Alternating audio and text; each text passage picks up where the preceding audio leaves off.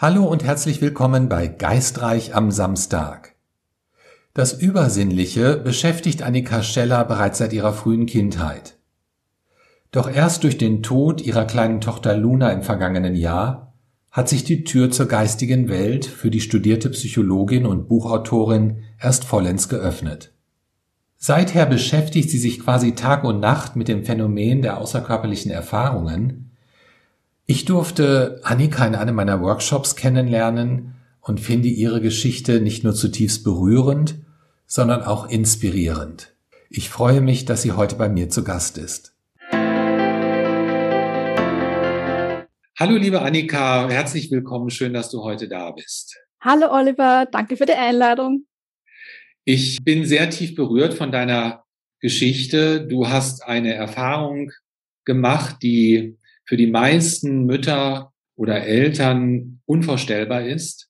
Du hast deine kleine Tochter Luna sehr plötzlich verloren und hast einen sehr besonderen Weg gefunden, damit umzugehen. Vielleicht fangen wir auch genau dort an mit dieser Erfahrung und äh, können dann später darüber reden, wie das dein Leben verändert hat und was sich dadurch auch für Möglichkeiten für dich ergeben haben. Ja, gerne. Also es war, es ist noch nicht mal so lange her. Es war mitten während der Corona-Pandemie in Österreich, äh, Anfang März letzten Jahres. Drei Wochen nachdem mein jüngster Sohn Philipp zur Welt kam, als meine Tochter Luna, sie war damals kurz vor ihrem dritten Geburtstag, ganz plötzlich und unerwartet verstarb bei uns zu Hause abends. Das war ein Erlebnis, das mein ganzes also mein ganzes Weltbild über den Haufen geworfen hat, mein Vertrauen überhaupt in die Welt sehr erschüttert hat. Unsere ganze Familie wurde irgendwie zerstört und ich fiel in ein ganz, ganz tiefes Loch. Und ich wollte ehrlich gesagt auch gar nicht wieder draus heraus. Also es war wirklich ganz schlimm und wirklich dramatisch und ich würde das niemandem wünschen. Ja, das äh, kann, glaube ich, auch nur jemand, der das selbst erlebt hat, wirklich einordnen und äh, nachvollziehen, was in so einem Moment vor sich geht, zumal das bei dir ja auch komplett ohne Vorbotschaft kam, beziehungsweise du hast mir im Vorgespräch erzählt, dass du sehr besorgt warst, insbesondere um Luna. Was hatte das für einen Grund? Ja, also ich bin grundsätzlich sowieso eine sehr besorgte Mutter. Ich würde sagen, das sind alle Mütter generell. Aber bei Luna hatte ich immer so ein ganz ein eigenartiges Gefühl, dass ich besonders gut auf sie aufpassen muss, dass sie ein besonderes Geschenk ist von allen Kindern und irgendwie auch immer die Angst im Nacken oder so, dass irgendwann etwas Schlimmes passieren müsste. Warum sollten wir verschont bleiben? In der ganzen Welt passieren die schlimmsten Dinge. Warum nicht uns? Und ich hatte irgendwie das Gefühl, es ist nur eine Frage der Zeit, bis es passiert. Und im Endeffekt ist dann auch etwas ganz, ganz fürchterliches passiert.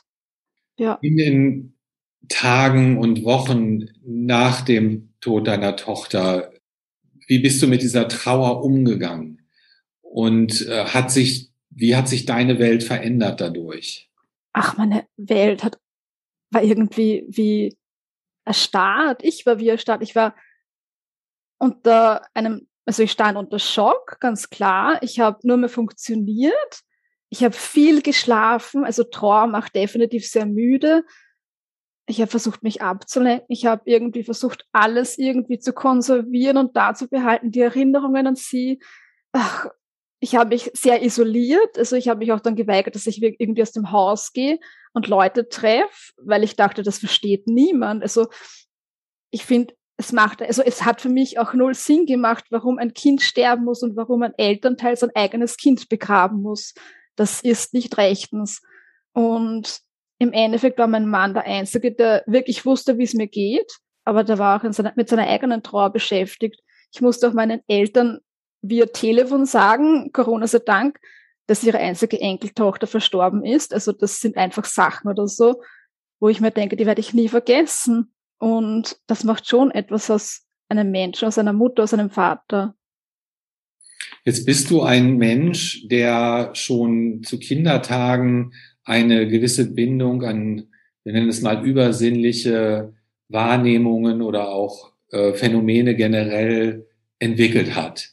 Ja, das stimmt. ähm, jetzt stellt sich natürlich die Frage, Ist das etwas gewesen, was dir in der Trauer eher im Weg stand oder äh, ist dadurch, hat, sich, hat dir das geholfen? Grundsätzlich muss ich sagen, dass ich ja schon als, ich weiß nicht, Zwölfjährige, würde ich jetzt mal sagen, mich sehr mit diesem Thema beschäftigt habe, was passiert nach dem Tod. Das war eine Frage, die mich gefesselt hat und ich war auf der Suche nach einer Antwort. Das geriet dann auch irgendwie ein bisschen ein Stück weit in Vergessenheit, je älter ich wurde.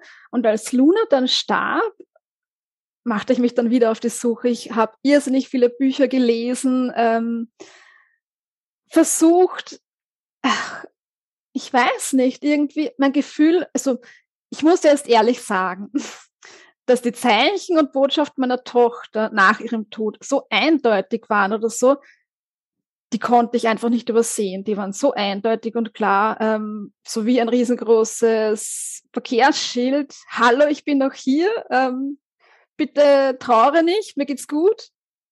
Hast und du da ein Beispiel? Wie, wie hat sich das ja, gezeigt? Also es begann ja schon zum Zeitpunkt ihres Todes, dass beide Großeltern genau zu diesem Zeitpunkt wach wurden und das Gefühl hatten, irgendwas stimmt nicht, irgendwer ist da, ähm, was ist da bloß los?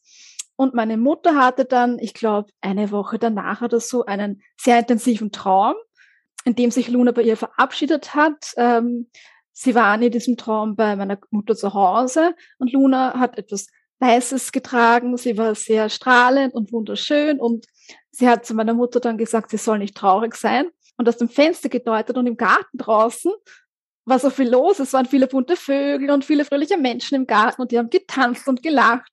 Und meine Mutter wusste, okay, es ist jetzt einfach an der Zeit, oder so sie gehen zu lassen. Und sämtliche elektronischen Geräte in unserem Haushalt haben nicht mehr funktioniert und einfach getan, was sie wollten. Sei es von der Funkuhr, die einfach plötzlich eine ganz andere Zeit angezeigt hat, um kurz darauf wieder zu einer anderen Zeit zurückzuspringen. Der Fernseher, der sich ständig ein- und ausgeschaltet hat. Ach, beim Auto die Scheibenwischanlage, die, ich weiß nicht, wir waren, glaube ich, dreimal in der Autowerkstatt und nichts wurde gefunden. Die Gegensprechanlage, die ständig geläutet hat. Der Ofen hat ein Eigenleben entwickelt. Es war so, also in gerade die drei Monate nach ihrem Tod ist so viel passiert, dass dann einfach nicht mehr rationell erklärbar war. Du hast dich dann angefangen, mit außerkörperlichen Erfahrungen explizit zu beschäftigen. Naja, eigentlich nicht. Also eigentlich habe ich mir gedacht, ich beschäftige mich mit meinen eigenen Hellsinnen und versuche selbst Kontakt aufzunehmen. Das hat relativ gut funktioniert, denn ich muss sagen, äh, ich habe nach ihrem Tod sehr viel geschlafen und mir ist dann aufgefallen, dass ich kurz vor dem Einschlafen und kurz nach dem Aufwachen ganz viele Bilder übermittelt bekommen habe. Es war immer meine Tochter, die mich angestrahlt hat und gelächelt hat. Und ich habe mir gedacht, okay, komisch, das ist sicherlich die Trauer. Eh klar. Ich meine, ich, ich habe Psychologie, Psychologie studiert, das muss ich ja dazu sagen, und habe mir gedacht, eine typische Trauerreaktion. Doch die Bilder wurden immer intensiver und ich habe dann auch gelernt, diesen Zeitraum zwischen dem Einschlafen hinauszuzögern und da kam irrsinnig viel und auch durchaus realistische Szenarien oder so aus unserem Alltag und ich habe mir gedacht, okay, irgendwas stimmt da nicht. Entweder ich werde jetzt komplett verrückt oder so oder irgendwas, irgendwas ist da am Laufen. Und ich hatte dann auch ganz komische Erfahrungen. Also ich habe einmal in der Nacht bin ich aufgewacht und habe ganz deutlich meine Tochter neben mir liegen sehen. Das war wirklich, ich weiß nicht, schon fast beängstigend. Und ich habe dann auch einmal ihre Stimme gehört, die nach mir geschrien hat in der Nacht. War für mich dann auch eine Trauerreaktion. Am Anfang habe ich wirklich sehr stark daran gezweifelt. Und das Verrückteste war dann eigentlich auch, dass ich mitten im Schlafzimmer in der Nacht eine waschechte Materialisation hat eines Gegenstandes. Und am nächsten Tag habe ich zu meinem Mann gesagt, okay, jetzt ist es soweit, jetzt werde ich echt verrückt. Ich muss zu einem Psychiater oder Psychologen dann irgendwie. Und er hat dann gemeint, ach, das bildest du dir nur ein oder so, und das ist sicherlich Luna und die will einfach nur sagen, dass sie da ist. Und ich habe dann auch einen Termin bei einem Medium ausgemacht, weil ich einfach voller Zweifel war für meine eigenen Erfahrungen. Der Termin war sehr interessant und sehr heilsam und hat mir bestätigt, dass Luna wirklich nach wie vor bei uns ist oder am Leben ist. Ich weiß nicht, wie man das sagt. Genau, und ich habe dann auch gedacht, hey, wenn das wirklich möglich ist, Kontakt aufzunehmen, möchte ich das auch lernen. Ich möchte nicht von einer fremden Frau, von meiner Tochter erzählt bekommen. Ich möchte das selbst erfragen können. Ich möchte in Kontakt mit ihr treten und ein Gespräch mit ihr führen können. Und das habe ich dann auch gelernt. Wie hast du das gelernt? Hast du das in Eigenregie gemacht oder bist du, hast du Kurse belegt? Ach, ich habe einen Online-Kurs gemacht. Ich glaube, der hat fünf Stunden gedauert. Und ich habe dann auch begonnen zu meditieren. Ich muss es ehrlich sagen, ich habe vorher überhaupt nicht meditiert. Das war nicht meine Sache, aber es hat wirklich gut getan und es hat auch sehr geholfen dabei. Ich habe meditiert, oft stundenlang, nachts und tagsüber, wobei ich oft diese inneren Bilder abends und in der Nacht erhalten habe. Ich nehme mal an, dass es mit einem Zustand Entspannung zu tun hat. Tagsüber mit drei Kindern ist das nicht sehr realistisch und möglich. Ich habe auch viel gelesen über Techniken und Methoden und habe mir gedacht, auch toll oder so, aber ich möchte nicht immer von den Erfahrungen anderer Menschen lesen und wie schön das Jenseits nicht ist. Ich möchte eigentlich selbst meine eigenen Erfahrungen machen und nicht nur glauben, sondern wissen. Und ich glaube, meine Tochter hat mich das sehr dabei unterstützt und auch mein geistiges Team. Ich denke mir, dass es einfach auch so kommen sollte. Hast du mal eine konkrete Erfahrung, die du schildern kannst? Oder wie sah die erste konkrete Kommunikation aus? Wie hat sich das zugetragen? Ach, das war, anfangs waren das einfach nur Bilder von meiner Tochter, die mich ständig irgendwie anstrahlt und anlächelt. Und dann waren das auch wirklich konkrete Bilder von ihrem Grab, das wir bei uns im Garten haben, muss ich dazu sagen. Und auch Bilder von Alltagsszenarien, die sich bei uns halt ereignet haben, wo ich dann einfach gedacht habe, okay, das hat sie mitbekommen, da war sie dabei, wirklich. Und dann fing auch an, dass sich andere Verstorbene gemeldet haben, interessanterweise aus meine Opas und Omas, die irgendwelche Nachrichten überbringen wollten. Und ich habe dann auch versucht, damit zu spielen, also spielerisch da, heranzugehen und Fragen zu stellen, um Antworten zu erhalten. Die Antwort ist oftmals nicht gleich gekommen, sondern auf Tage später. Oder eine Antwort ist gekommen auf eine Frage, die ich noch gar nicht gestellt habe. Das war auch sehr spannend. Und das hat wirklich sehr gut funktioniert, aber hauptsächlich auch, glaube ich, darum, weil ich wirklich diesen Zeitraum gelernt habe auszudehnen. Also diesen, ich, Robert Monroe würde sagen, Focus Level 10, du weißt, wovon ich spreche. Genau, Körper schläft, Geist ist wach. Genau. Und ich bin da grundsätzlich auch ein Mensch, ich kann total schwer einschlafen. Ich brauche da irrsinnig lange. Und ich glaube, dass es auch sehr hilfreich war bei mir. Das hat wirklich super funktioniert. Bis heute. Wie hat es dann mit außerkörperlichen Erfahrungen bei dir angefangen? Naja, im Grunde genommen, es war halt, es war schön und gut. Und ich habe auch einige Begegnungen mit Traum mit meiner Tochter gehabt. Aber es war halt einfach nicht genug. Ich habe mir gedacht, es ist sehr hilfreich zu wissen, dass sie hier ist, aber mir fehlt ihre Stimme, mir fehlen die Umarmungen. Und ich möchte auch wirklich, ich habe das Recht als Mutter, das ist vielleicht auch sehr egoistisch, mich davon überzeug zu überzeugen, dass es ihr gut geht wo sie jetzt ist. Ich möchte ihre Stimme hören, ich möchte, möchte sie in den Arm nehmen, ich möchte ihr sprechen. Und ich bin da auch sehr hartnäckig geblieben. Ich habe mir gedacht, okay, also ich brauche mehr. Und von außerkörperlichen Erfahrungen habe ich eigentlich bislang nur wenig gehört und gelesen und das auch nicht für bare Münze gehalten. Aber ich hatte dann eines Nachts ein Erlebnis. Ich habe immer meditiert und auch öfters Schlafunterbrechungen gemacht, um nachts zu meditieren und bin dann Mutter geworden und war voll im Schwingungszustand. Also ich bin Mutter geworden und das wusste ich natürlich damals nicht. Ich spürte starke Schwingungen, ein Vibrieren. Ich hörte irrsinnig laute Geräusche, ein Zischen, ein Dröhnen. Es hat sich angefühlt, als wäre ich irgendwo in einem Kriegsschauplatz gelandet. Ich hatte so Panik und Angst und habe zu meinem Mann hinübergeblickt und der hat einfach seelenruhig weitergeschlafen. Und das war so seltsam, dass ich mir am nächsten Tag gedacht habe, das war so beängstigend irgendwie. Aber was möchte mir die geistige Welt damit sagen? Keine Ahnung. Ich habe dann auch recherchiert und bin dann ganz schnell auf das Thema außerkörperliche Erfahrungen gestoßen und ich mal gedacht, okay, aha, das gibt's auch und habe dann auch herausgefunden, dass sich so viele Menschen damit beschäftigen und mein Gedanke war, ja, da muss doch irgendwas dran sein. Wenn so viele Menschen sich damit beschäftigen, wenn es sogar ein eigenes Institut dafür gibt, also das Monroe-Institut, dann muss doch irgendwas dran sein. Und ich denke mir dann immer, okay, Zweifel hin und her, ich beweise es mir einfach selbst und schaue, ob das stimmt oder nicht stimmt. Und habe dann einfach begonnen zu üben und zu lesen und zu forschen. Und äh, diese Übungen, die du gemacht hast, sind die jeden Tag gewesen? War das jetzt eine Frage von Disziplin, bis du das erreicht hast? Oder war es mehr, hast du das Gefühl, es war eine Glückssache? Nein, also ich bin davon überzeugt, dass ich einfach die, das gewisse Maß an Hartnäckigkeit mit mir bringe. Also das betrifft eigentlich alle Bereiche. Ich habe mir gedacht, ich habe alle Zeit der Welt und ich möchte es erreichen, fertig aus. Und solange das dauern möchte oder so, ich schaffe das auch. Und ich habe jeden Tag geübt jede Nacht, also jede Nacht, hauptsächlich jede Nacht, weil ich ja auch noch ein Kleinkind neben mir im Bett liegen hatte, dass er auch öfters munter wurde. Und ich habe einfach viel ausprobiert, ähm, meditiert, ähm, auch Frequenzen gehört. Und das fing dann einfach auch alles an. Also ich habe dann immer öfter dieses Zischen und Dröhnen gehört, diese Schwingungen gespürt und habe dann einfach auch gelernt, damit umzugehen und hatte auch ganz viel Unterstützung von meinem geistigen Team. Das war voll spannend.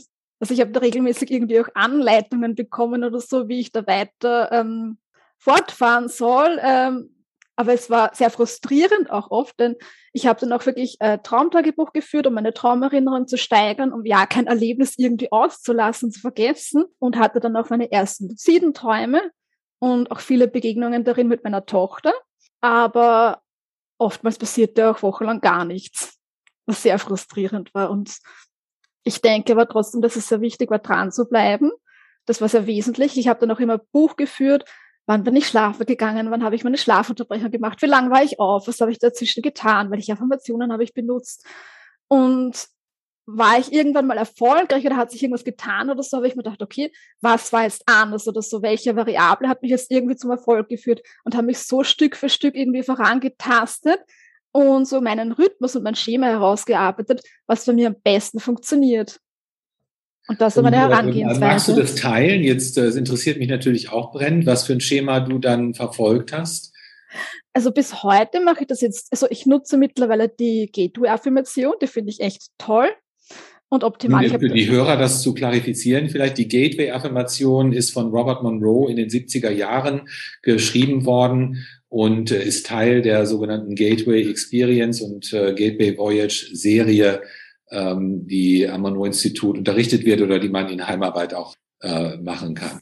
Genau, und ich finde, die umfasst alles, was wichtig ist. Und ich habe da auch sehr viel experimentiert, experimentiert mit Affirmationen und ach, und manche waren irgendwie ein Griff ins Klo und manche haben dann besser funktioniert. Aber ich bin bei der geblieben. Also die ist wirklich super. Es war zwar eine Herausforderung, äh, sie zu lernen, auswendig zu lernen, weil sie doch sehr allumfassend ist, aber ich bin sehr dankbar dafür. Und also im Endeffekt oder so, es hört sich jetzt sehr simpel an, aber ich versuche eigentlich, also vorher war es immer so, dass ich wirklich fünf Stunden am Stück geschlafen habe, eine Stunde wach geblieben bin, währenddessen meditiert habe und mich dann hingelegt habe und versucht habe, möglichst ruhig liegen zu bleiben, ohne mich auch nur einen Zentimeter zu bewegen und mich wirklich bewusst munter zu halten.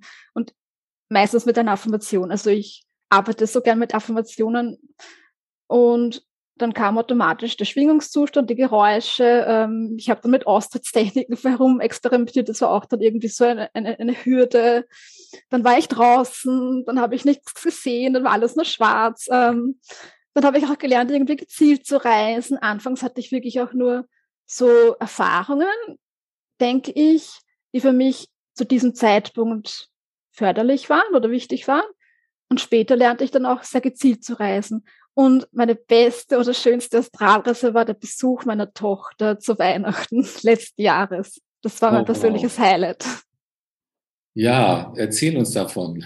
Gerne. Also ich, ich habe wirklich Monate vorher geübt und irgendwie bin ich immer dann bei diesem Austritt stecken geblieben. Also ich, ich hatte auch viele Ängste, die es abzubauen galt allein die Dunkelheit im Endeffekt oder so. Ich habe dann ein kleines Licht aufgestellt, damit es halt nicht ganz so gruselig ist.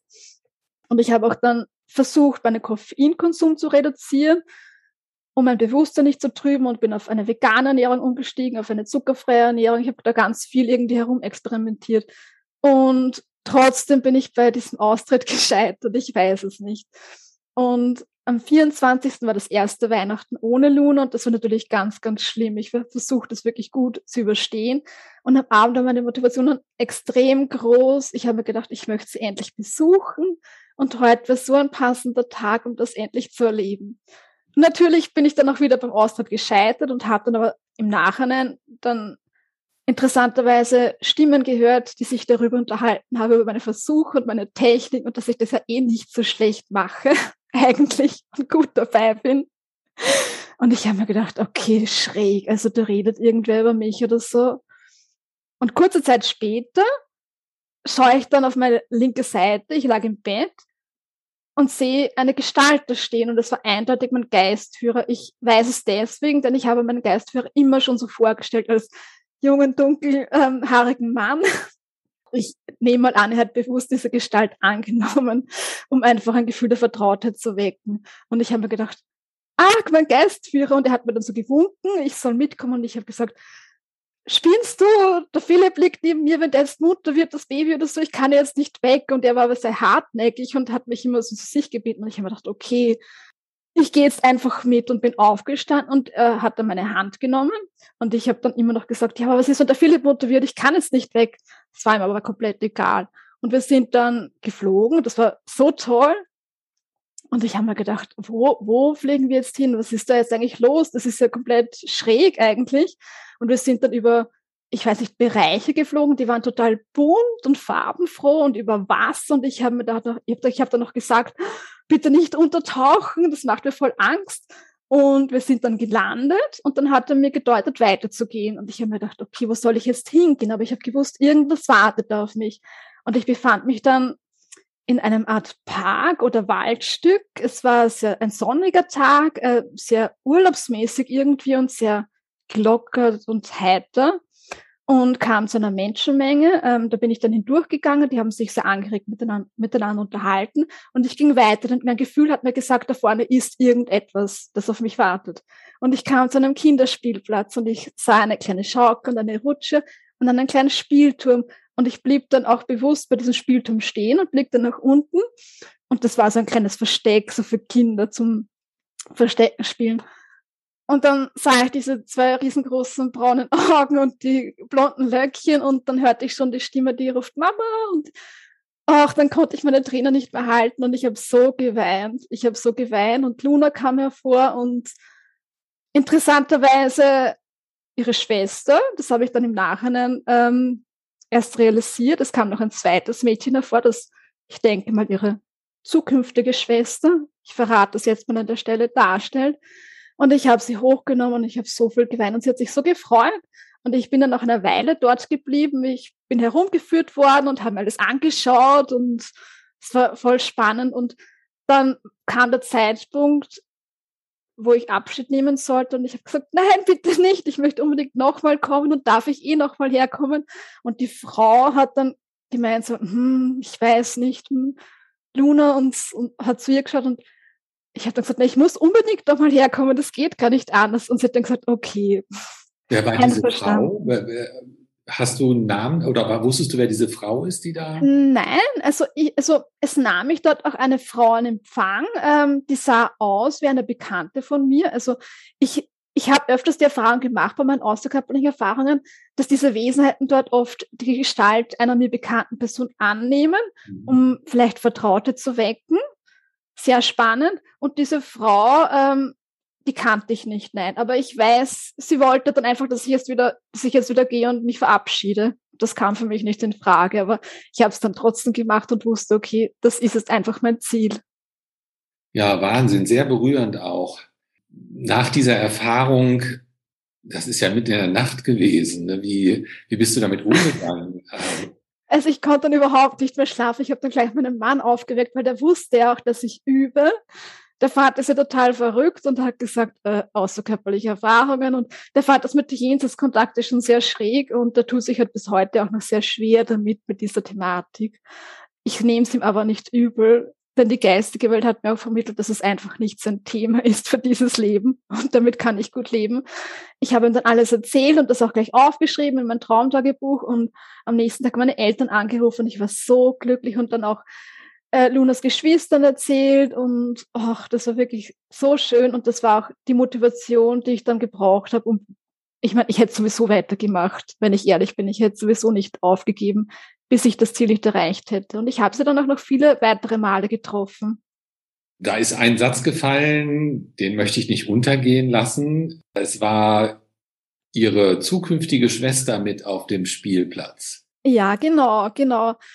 Ich musste dazu sagen, ich habe ja kurz nach ihrem Tod einen Termin bei einem Medium ausgemacht. Da war ich ja noch so voller Zweifel für meine Botschaften und meine Fähigkeiten. Und äh, dort hat sich nicht nur die Seele meiner Tochter gezeigt, sondern auch eine andere Seele, eine Seele, die noch nicht inkarniert war. Und ich bin diesem Medium ja auch sehr dankbar, dass sie dieses, also diese Info auch weitergeleitet hat. Und ich glaube, damals war das sicherlich auch nicht einfach für sie, mir zu erzählen, hey, du bekommst doch ein Kind und eine Tochter ist es auch noch. Aber ich bin ja dankbar, dass er das getan hat.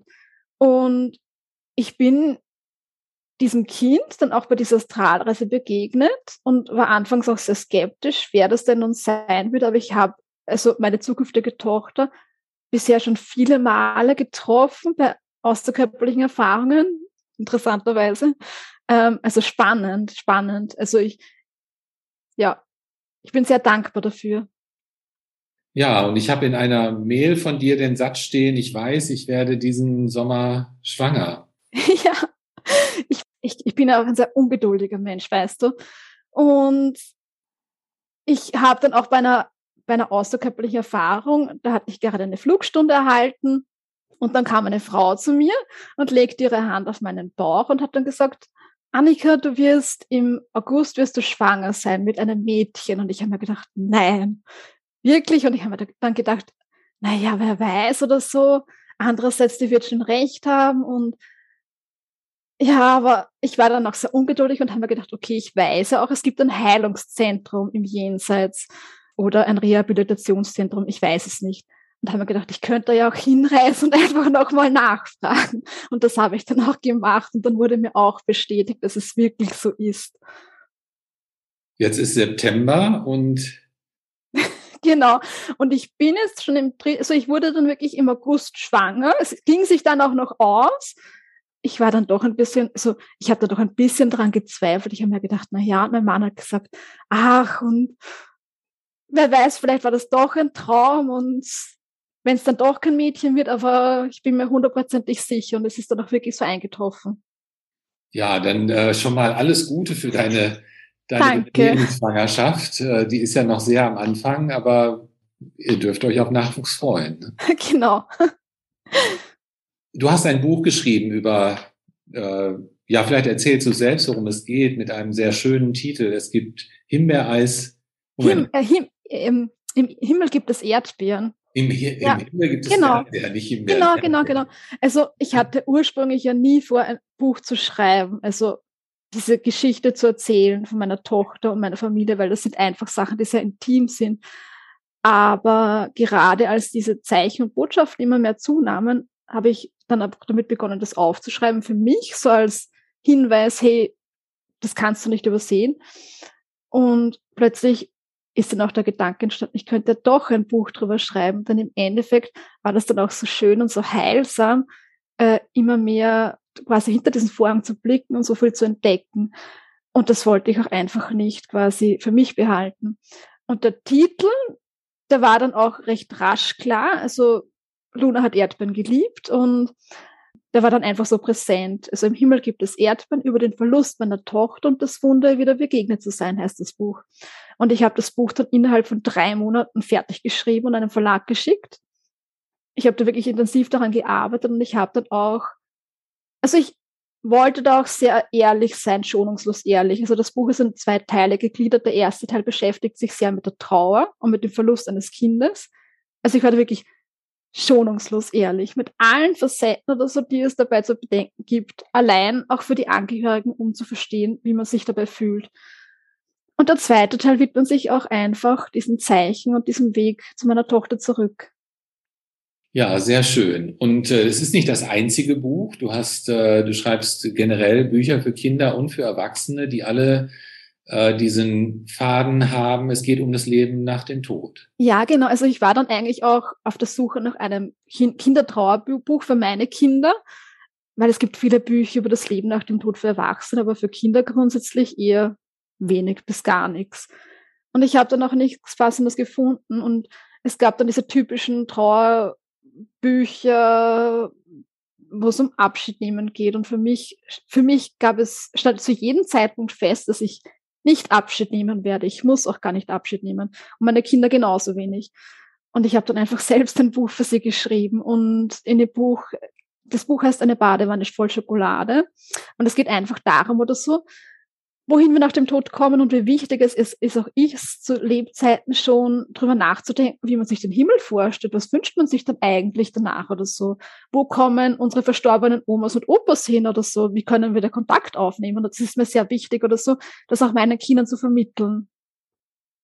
Sind Kinder generell offen für das Thema? Ist das dein Eindruck?